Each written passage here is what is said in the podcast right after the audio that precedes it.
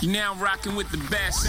Welcome Please welcome. Welcome, all of you. to StarCast. Startseite des Pitch-Deckes muss einen ansprechen. Das ist die Titelseite wie bei einer Zeitung. So, da sind jetzt 200 Artikel in irgendeinem Magazin und jetzt kommen die Profis der Titelseite und sagen, es ist völlig egal, ob wie gut der Artikel auf Seite 92 bis 97 ist, wenn die Titelseite nicht ansprechend ist. Und da sind 200 Magazine am Bahnhof oder am Flughafen und hier sind paar hundert Pitch-Decks im Monat.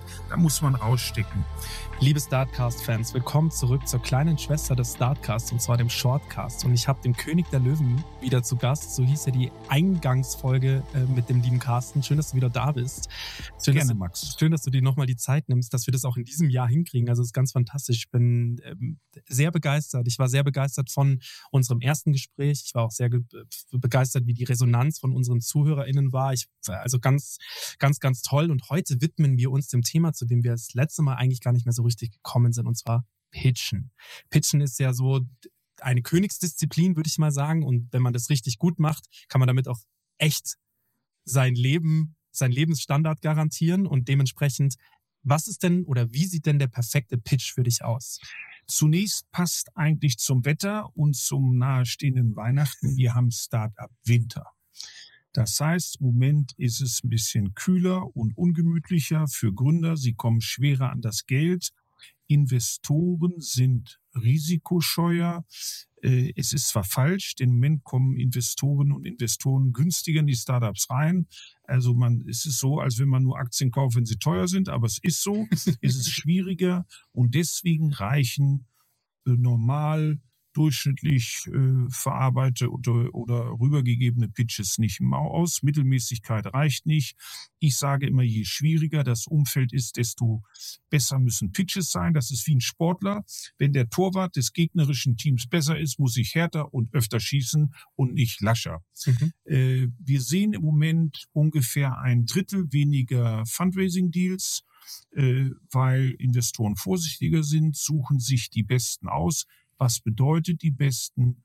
Auch wie am besten gepitcht wird. Denn Mhm. eigentlich wissen sie erst drei Jahre später, wie ist die Mentalität der Gründer, wie ist der Charakter, haben die in schwierigen Situationen durchgehalten, waren die innovativ genug, haben die sich gegenüber dem Wettbewerb durchgesetzt, haben sie mutige Entscheidungen getroffen. Mhm. Also musst du sehr auf die Menschen, die da pitchen, achten. Und die Zeit des leicht einnehmenden Geldes oder manchmal auch Fund, äh, Dauerfundraising ist vorbei.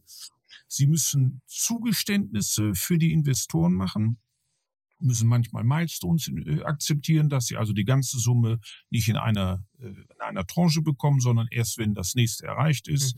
Sie müssen manchmal den Investoren, investorenfreundliche, fast investorenschützende Liquiditäts, Liquid, Sie müssen manchmal die Liquidationspräferenzen beachten und eben sich auf niedrigere Bewertungen einstellen. Es gibt die Ausnahme Top-Startups, die ein großes Problem lösen, das viele haben und gute Steigerungsarten haben. Das ist wie Schlossallee und Parkallee bei Immobilien. Die funktionieren auch im Winter. Wenn du die Chance hast, da reinzukommen, dann stellst du dich in die Warteschlange.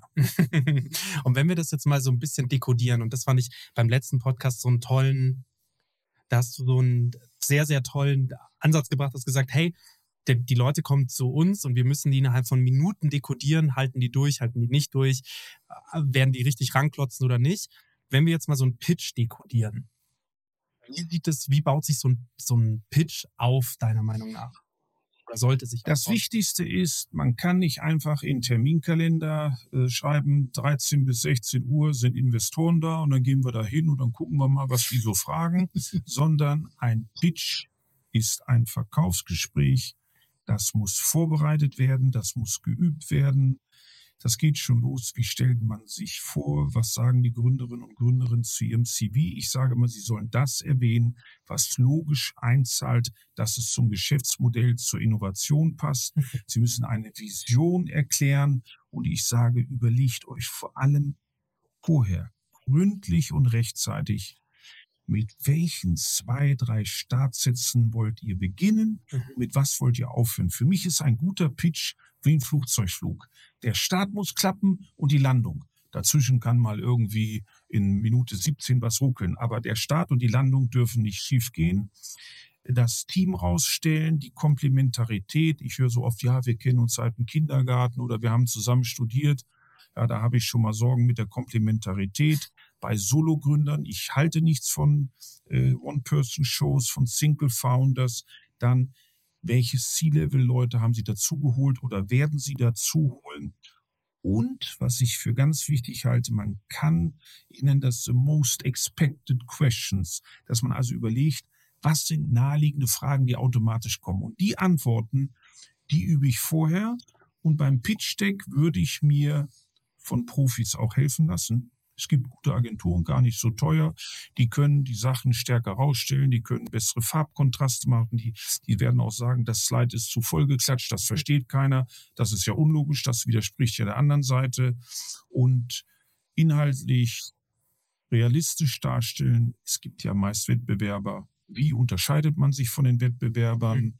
Ich würde bei der Bewertungshöhe aktuell im jetzigen Startup-Winter mich nicht verpokern.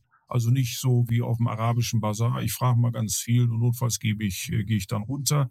Dann ist man raus und auf keinem Fall mehr nicht sich rechnende Customer Acquisition Costs, dass man einfach wirklich sagt, also es ist accretive, wenn wir so und so viel für eine Kundengewinnung oder Customer Lifetime Value bezahlen, rechnet sich das und die Investoren und Investoren wollen heute einen Weg zu Break-Even sehen oder auf jeden Fall zu Profitabilität und nicht am Ende des Tunnels kommt der nächste Tunnel und noch ein Tunnel.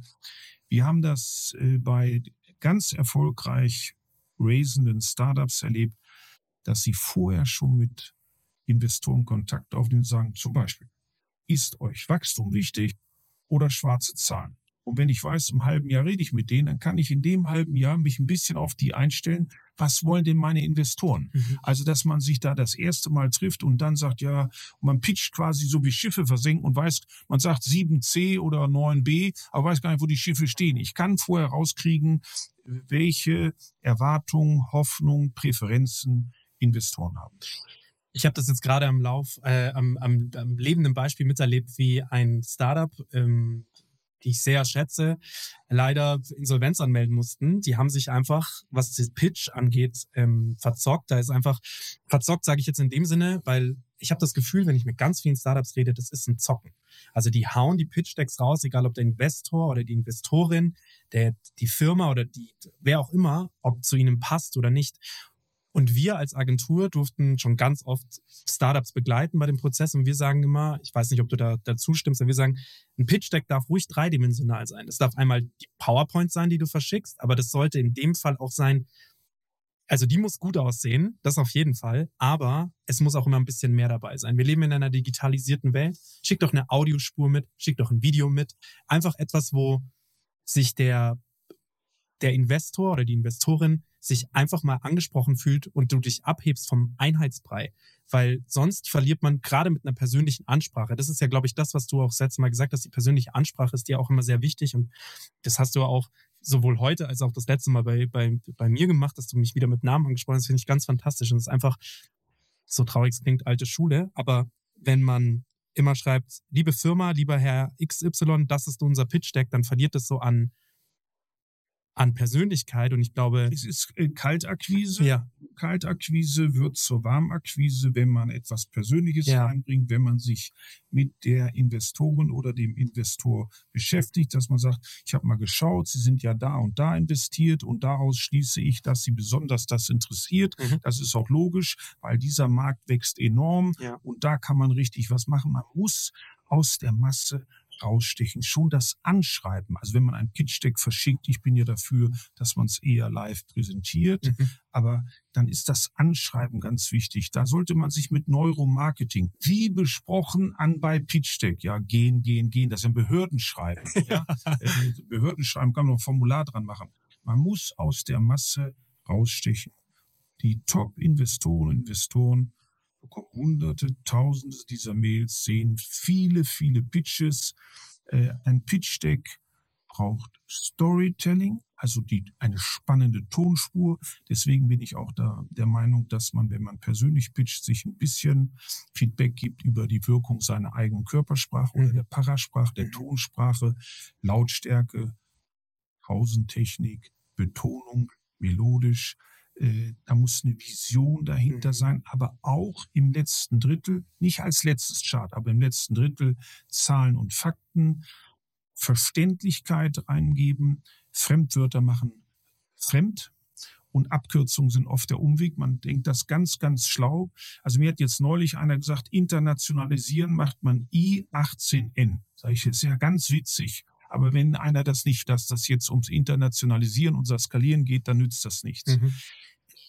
Startseite des Pitch-Deckes muss einen ansprechen. Das ist die Titelseite wie bei einer Zeitung. So, da sind jetzt 200 Artikel in irgendeinem Magazin und jetzt kommen die Profis der Titelseite und sagen, es ist völlig egal, ob wie gut der Artikel auf Seite 92 bis 97 ist, wenn die Titelseite nicht ansprechend ist. Und da sind 200 Magazine am Bahnhof oder am Flughafen und hier sind paar hundert Pitch-Decks im Monat, da muss man rausstecken. Äh, Problembeschreibung der Branche. Was ist die Einzigartigkeit des Startups? Die Marktgröße. Da gibt's diese berühmten SOM, SAM, ZAM, also den Most Addressable, den Total Available Market. Äh, auch die Darstellung, wie man die Konkurrenz worum man meint, man ist überlegen. Das ist wie ein Hotelführer, ne? Die haben keinen Swimmingpool, wir haben Swimmingpool. Da sind Hunde erlaubt, bei uns sind sie auch erlaubt. Also ich brauche die meisten Xe. Oder in den berühmten vier Quadraten muss ich rechts oben sein. Jeder Unternehmensberater, BCG, McKinsey kennt das, man muss oben rechts sein, dann ist man gut. Äh, Mittelverwendung. Viele Investoren wollen wissen, wie ist die Mittelverwendung? Stellt ihr dafür Leute ein? Investiert ihr in Technik? Ist das die Internationalisierung? Auch eine ehrliche Aussage. Wie viel Geld wird danach benötigt? Dann hören wir manchmal, ja, das hängt dann so ein bisschen vom Umsatz ab. Ja, seid ihr dann durch? Ist das äh, zu Break-Even? Ja, das wissen wir noch nicht so genau. Und wissen wir nicht genau, ist natürlich unheimlich überzeugend. Eine faszinierende Vision im Pitch-Deck. Hoffentlich eine hohe Marge, Aussicht auf Break-Even, was ich auch mag, wenn man schon mögliche Exit-Kandidaten nennt. Denn die meisten Fonds sind ja nicht Sammler. Das sind Tauscher, die wollen billig rein und teuer raus und dann Ja. wieder neu investieren. Also auch mal ein bisschen die Exit-Szenarien andeuten und die relevanten Zahlen im letzten Drittel, aber nicht auf der letzten Seite. Auf der letzten Seite nochmal die Vision betonen, Begeisterung reingeben und ähm, irgendwie den potenziellen Investor noch einmal so auf die nächsten Steps, ja, äh, dass man einfach sagt, zusammen, wir haben das in einem Fonds zusammen in die Gewinner von morgen investieren, dass da nicht steht, wir sind erreichbar unter folgender Nummer. Das ist wieder so eine Behördenformulierung. Mhm. Den Investor quasi an der Hand nehmen und, Ja, beim, und beim Rausgehen an der Tür gleich mitnehmen. Ja, natürlich, natürlich. Das ist ein Verkaufsgespräch. Man motiviert oder versucht, sie oder ihn zu motivieren. Ja. Motivieren kommt aus dem Lateinischen movere, bewegen. Bewegen. Ich muss Beweggründe geben. Und zum Schluss muss ich den bewegen, dass er sich auch danach mit dem Pitch Deck beschäftigt, dass er das seinen Kolleginnen und Kollegen gibt und man in die nächsten Steps kommt. Sag mal, wenn, wenn wir jetzt über Pitches sprechen, und da bist du ja schon echt, ich glaube, ich kann fast keinen besseren treffen, mit dem ich über Pitch und Startups sprechen könnte. Wie viele Pitches hast denn du eigentlich schon gesehen in deinem Leben? Also ich nehme mal die ganzen Jobinterviews raus. Das sind ja Pitches, da geht es vor allem um den CV und die Persönlichkeit. Also traue ich diesem Menschen bestimmte Leistungen zu. Aber wenn wir jetzt Geschäftsmodelle mit Pitch-Decks sehen, ich schätze, bei Höhle der Löwen habe ich alleine 1000 gesehen in den letzten neun Jahren. Und ich sehe pro Woche noch zusätzlich so drei bis fünf, ja, ich würde mal sagen, äh, vier, 5.000 äh, habe ich gesehen. Und ich kann nur empfehlen, Übung macht den Meister. Üben. Kamera mitlaufen lassen, ein Band mitlaufen lassen, dass man sagt, boah, da holpern wir, äh, aufteilen. Ganz oft einer quasselt durch und dann sagst du schon, okay, wir haben doch eine Ego-Show oder eine One-Person-Show, die anderen haben nichts zu sagen. Oder wenn sie was zu sagen haben, dass man teilt, dass man sagt, so, äh, ich mache den Business-Teil, du machst die Produktvorstellung, dann soll eben der Techie, der KI-Mann äh, das Video einlegen oder eine Demo machen, eine Live-Demo, wie auch immer. Und Zahlen macht dann die Dritte oder der Dritte. Also ich will nicht äh, den Eindruck haben, dass es durcheinander, dann unterbrechen die sich teilweise, ja, ich wollte noch irgendwas sagen, na, die sind sich ja einig. Manchmal spielen die auch, wer ist der tollere Obergründer? Also sie wollen vor den Investoren und Investoren eine Show machen, wenn sie keine Hierarchie haben, also CEO, sondern drei gleichberechtigte Geschäftsführer oder Geschäftsführer. Wer ist die tollere oder der tollere? Investoren muss man vom Kopf und Bauch ansprechen. Ich sage immer, der Kopf denkt, aber der Bauch lenkt. Und deswegen Beziehungsebene vor Sachebene, das geht schon beim Begrüßen los. Manchmal kommen die dann und sagen, danke, dass Sie sich Zeit genommen haben. Dann sind die Rollen ganz klar verteilt. Die Kleinen und die Investoren sind die Großen. Ich mag diesen Satz, schön, dass wir einen Termin gefunden haben, wo alle können. Augenhöhe, Gleichberechtigung, geht gleich was anderes los. Wir haben 60 Minuten Zeit, es sind noch andere Investoren an uns interessiert und auf einmal ist ein ganz anderes, ganz anderer Schnack. Ja? Und wir müssen eigentlich nur zwei Sachen im Pitch schaffen. Beim Betrachter, beim potenziellen Investor oder Investorin müssen wir Dopamin und Noadrenalin wecken. Das geht über Begierde, über Knappheit. Man muss also pitchen, klar, verständlich. Es muss neu sein. Es muss faszinierend sein. Und ich liebe es, wenn man zum Schluss im Pitch umdreht und sagt, muss natürlich realistisch sein. Wir haben mehrere Angebote von Investoren. Sagen Sie uns mal, was können Sie uns außer der diskutierten Summe an Unterstützung geben? What is your added value? Ja, was kannst du also noch? Ja, ich mache euch da die Türen auf. Ich kann euch bei der Expansion nach Spanien helfen. Ich kann euch im Recruiting helfen. Wir haben tolle KI-Leute oder tolle Wissenschaftler an der Hand. Also, dass man zum Schluss umdreht. Das ist ja auch in Höhle der Löwen. Das spannend, wenn auf einmal drei Investoren investieren wollen, dann kippt das ja. Und der Gründer sagt ja nun, erzählt mal, was ihr für mich tun kann. Ich nehme den, die Summe ist ja klar, die Prozente sind klar. Jetzt nehme ich den, der am meisten obendrauf noch liegt. Also nicht an Summe und Prozenten, ja. Sondern eben an Manpower. Kontakte, Power, Leadership, Sparring, guter Mentor sein, Türen öffnen das ist, ich gehe hier jedes Mal, also ich sage das jetzt schon jedes Mal, als, als hätten wir schon eine, eine Reihe der Aufnahmen gehabt, aber das letzte Mal bin ich schon mit sehr viel Learnings rausgegangen und heute wieder. Ich weiß schon, was ich dann, wenn ich eine Aftermail jetzt verfasse, was ich dann schreiben werde. Vielen Dank, lieber Carsten, dass wir einen Termin gefunden haben, an dem wir beide konnten. Äh, konnten. Ich freue mich schon auf unseren nächsten. ja, und nach dem Pitch, das ist ja jetzt nach unserem Pitch, dranbleiben, tolle Mail möglichst am gleichen Tag noch schicken. Mhm. Also wenn der Pitch abends ist, was selten ist, dann eben nächsten Morgen. Und sich klar machen, es ist ein Number Game. Man muss oft 40, 50 Mal präsentieren, mhm. aber man braucht nicht 40 Investoren. Oft reichen einer oder zwei. Mhm. Und es ist wie ein Sportler, der weiß, er muss so und so oft aufs Tor werfen oder auf den Korb werfen oder aufs Tor schießen. Also Sales, Ausdauer und Mut. Und was ich empfehle, das wirst du auch machen als Profi, nach jedem Gespräch was können wir nächstes Mal besser machen? Haben mhm. wir Fragen gehört, die wir bisher nicht gehört haben? Können wir uns überzeugendere Antworten überlegen? Und ich würde empfehlen, sich einen Q&A-Katalog anzulegen, den man wie Vokabeln auswendig kann. Denn nach dem Pitch ist vor dem Pitch. Das wäre jetzt sogar schon fast ein richtig schönes Schlusswort. Aber ich habe noch ein paar Fragen. Gerne. ähm, wenn du jetzt nochmal gründen würdest, so zurückgesprungen, vor zehn Jahren, als der Carsten noch 20 Jahre alt war. Ähm, Danke. Wenn du nochmal gründen würdest, wie würdest du dich dann auf den Pitch vorbereiten? Jetzt haben wir ja viel gehört. Ich glaube, wenn wir es jetzt nochmal zusammenfassen, wären wir da gar nicht, würden wir unseren Zuhörern eben da schon, glaube ich, auch so eine Checkliste an, den, an die Hand geben. Also das Wichtigste ist, dass man sich bewusst ist, das ist ein Verkaufsgespräch. Ich muss mich in die Rolle des Zuhörenden hineinversetzen was würde den interessieren? Also nicht ich, ich, ich, sondern für Sie als mhm. Investor ist doch besonders interessant in diesem Markt mit den Margen, mit der überzeugenden Produktlösung, also in die Rolle des anderen hineinversetzen und wirklich üben, üben. Ich habe das Gefühl, dass es ein paar Gründerinnen und Gründer gibt, gerade in Hülle der Löwen, die üben diesen Pitch wie in der Theater AG.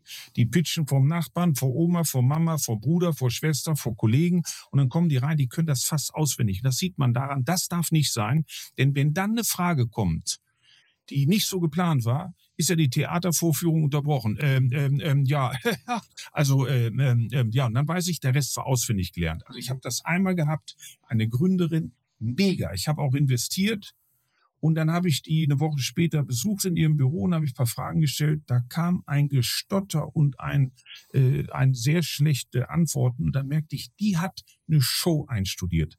Das empfehle ich nicht, aber eine gute Vorbereitung. Denn eine Gründer-Investoren-Beziehung ist so im Schnitt sieben Jahre bis zum Exit. Und da kann man sich nicht verstellen. Ja, vor allem, es gibt ja manchmal auch, und das ist ja unser Ansatz, den wir den Startups an die Hand geben, wenn sie uns fragen würden. Jetzt haben wir ja doch schon knapp 200 Startups gesehen, auch in dem Podcast und vorher und hinterher. Und dann immer dieses, erstens mal ist so dieses Investieren, wie du es ja sagst, sieben Jahre. Das ist ähm, klingt jetzt. In, in Man kann sich ja auch bei seiner zukünftigen Partnerin und Partner kannst dich verstellen, aber hältst du nicht sieben Jahre durch. Eben. Dann bist ja. du vor sieben Jahren geschieden. Ja, unabhängig davon ist es, diese Beziehung ist ja so, sollte ja auf solcher Augenhöhe sein, dass es Spaß macht, die sieben Jahre. Und wenn man dann mit mehr Ideen um die Ecke kommt, weil ich hoffe mal, dass wir alle so kreativ sind, dass wir nur eine Idee haben und an der festhalten, sondern along the way über diese sieben Jahre noch mehr Ideen haben, dann kann ich dich doch leichter dafür begeistern, wenn ich, wenn du merkst, ich bin einfach ein guter Typ, ich bin eine gute Frau, ich, ich mache gute Ab ich bin authentisch. Echt. Ja. Ich nenne es echt und authentisch Mhm. und auch antizipieren, welchen Blickwinkel wird der oder die potenzielle Investoren oder Investor nehmen. Die werden nämlich sich Fragen stellen, die ich mir immer stelle. Wenn ich Bewerber wäre, hätte ich Lust für die zu arbeiten. Also Mhm. ein bisschen so die chemische Ja. Komponente. Wäre ich Journalist, klingt das so spannend und ich habe nur 30 Zeilen, würde ich über die Startup schreiben oder über ein anderes Startup? Also wie würde, ist das spannend genug? Dann natürlich die Frage, würde ich dafür Schlange stehen, bezahlen, also wo man quasi selber Vorkoster ist, selbst wenn man das Produkt nicht selber braucht, aber man antizipiert, würde ich es, wenn ich in der Situation wäre, das Problem hätte oder das Business hätte, würde es mir helfen? Und die entscheidende Frage ist dann, fühle ich mein Geld dort sicher aufgehoben? Sind das Gründer, die für mein Geld sich den Hintern aufreißen, die Tag und Nacht in Regenphasen durcharbeiten würden, aus Verantwortung für mein Investment, ja? Und traue ich ihnen zu, zu skalieren, größer zu werden, schönes Wachstum im Umsatz zu haben, irgendwann Break-Even, dass ich das Geld nicht nur zurückbekomme, sondern eine hohe Rendite. Und dann entstehen ja manchmal zwischen Investor und Gründern und Gründerinnen lebenslängliche Beziehungen. Das sind die Serious Founder, die dann einfach, wenn sie überzeugt haben, promised and delivered oder besser noch promised and over delivered, die dann quasi beim zweiten, dritten Startup fast die Blankoschecks kriegen, sagen, ihr seid so tolle Typen, ihr werdet das auch wieder schaffen. Ja, das, das ist immer so mein Wunsch, dass das passiert, aber dazu muss man eben nicht nur authentisch sein, sondern eben auch abliefern. Ich glaube, dass, äh, ja, da, Diese vertrauensvolle Beziehung kriegst du nur Ja. durch positive Erfahrung. Ja. Und positive Erfahrung ist authentisch, charakterlich sauber, beratungsfähig, selbstreflektieren. Und was ich unbedingt empfehle, haben wir gerade in einem Fall erlebt, wie das nicht geht, wenn es zwischendurch schlechtere Entwicklung gibt. Nicht hoffen, das kriegen meine Investoren nicht mit, mhm. sondern sofort eine Mail, sorry, heute Bad News, wir kämpfen, aber wir wollen euch aufklären. Das ist Vertrauensbild Mhm. wo man quasi dann auch sagt, die Investoren sitzen ja mit den Gründerinnen und Gründern in einem Boot und man sagt, so, das ist das Problem, hat einer eine Lösung, kann uns einer helfen, hat einer eine Erfahrung gehabt, kennt einer einen, der uns vielleicht Rat geben Mhm. kann. Also ich habe mal als Schüler, weil meine Mutter sehr streng war, eine schlechte Note, da habe ich das Diktatheft dann unterm Sofa versteckt, ja. Äh, aber dadurch wurde ich in dem Fach auch nicht besser. gefunden hat sie es am Ende des Tages Da wahrscheinlich. gab es Bestrafung plus äh, Strafarbeit und äh, ich hatte dann karge Wochen davor. Wir sind schon am Ende angekommen von unserem Shortcast. Ich hätte trotzdem noch eine Frage, die ich gerne stellen würde. Und zwar, jetzt bist du ja in Höhle der Löwen. Und jetzt ist das ja, wie du schon, wie du auch gesagt hast, es kann, das ja, kann ja sehr inszeniert sein. Laufen die Pitches dort anders ab, weil da auch mehr Investorinnen sitzen? Oder sind die Pitches eigentlich ziemlich ähnlich zu deinem Alltag? Sie sind in absolut authentisch. Wir wissen nicht vorher, was kommt. Das ist in Realität anders. Wir bereiten uns vor. Zweitens sitzen wir nicht mit vier konkurrierenden Investoren an einem Tisch und es wird nicht so bildstark gemacht. Ja, die bauen ja richtig äh, haptische Gegenstände auf, äh, Riesendeko und so weiter. Das ist oft nicht so und deswegen empfehle ich den Gründerinnen und Gründern auch sonst, habt ihr ein Produkt, Kriegt das im Voraus, schickt die Smoothies dahin, die Socken, die nicht rutschen oder was auch immer oder die Hautcreme, die schneller einzieht, schickt das vorher hin. Und wenn ihr pitcht, verteilt nicht Papiere vom Pitch-Deck, macht es am Screen und haut nicht das komplette Slide mit einem Klick drauf, sondern führt pädagogisch, dramaturgisch durch die Klicks. Dann lenkt ihr Auge und Ohr synchron, dann wird es leichter verstanden. Und was leichter verstanden wird, findet man automatisch besser. Vielen Dank für deine Zeit. Es hat mir sehr viel Spaß gemacht. Auch hier wieder der Shortcast ist eigentlich zwischen 10 und 20 Minuten angesetzt. Wir sprechen schon eine halbe Stunde. die Hälfte unseres, unseres Startcasts. Also eine Sache möchte ich jetzt hier nochmal sagen. Würde ich gerne in einem halben Jahr einfach nochmal einladen. Welches Thema wir dann nehmen, weiß ich nicht. Ob du vielleicht auch mit einem Startup hier sitzt und wir dann mit einem Startup... Das kommt drauf an, wie gut du pitcht für die dritte Session. So, genau. Das wirst du dann in meiner Aftermail sehen. Vielen Dank für deine Zeit. Sehr gerne. Hat sehr viel Spaß gemacht. Bis dann. Ciao. Ciao. Thanks for listening to this episode of StartCast.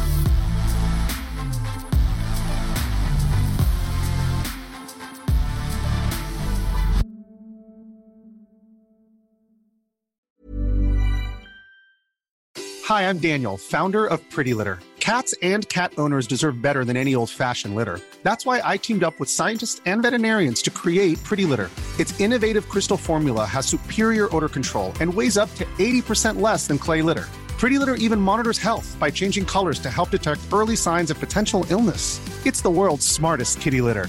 Go to prettylitter.com and use code ACAST for 20% off your first order and a free cat toy. Terms and conditions apply. See site for details.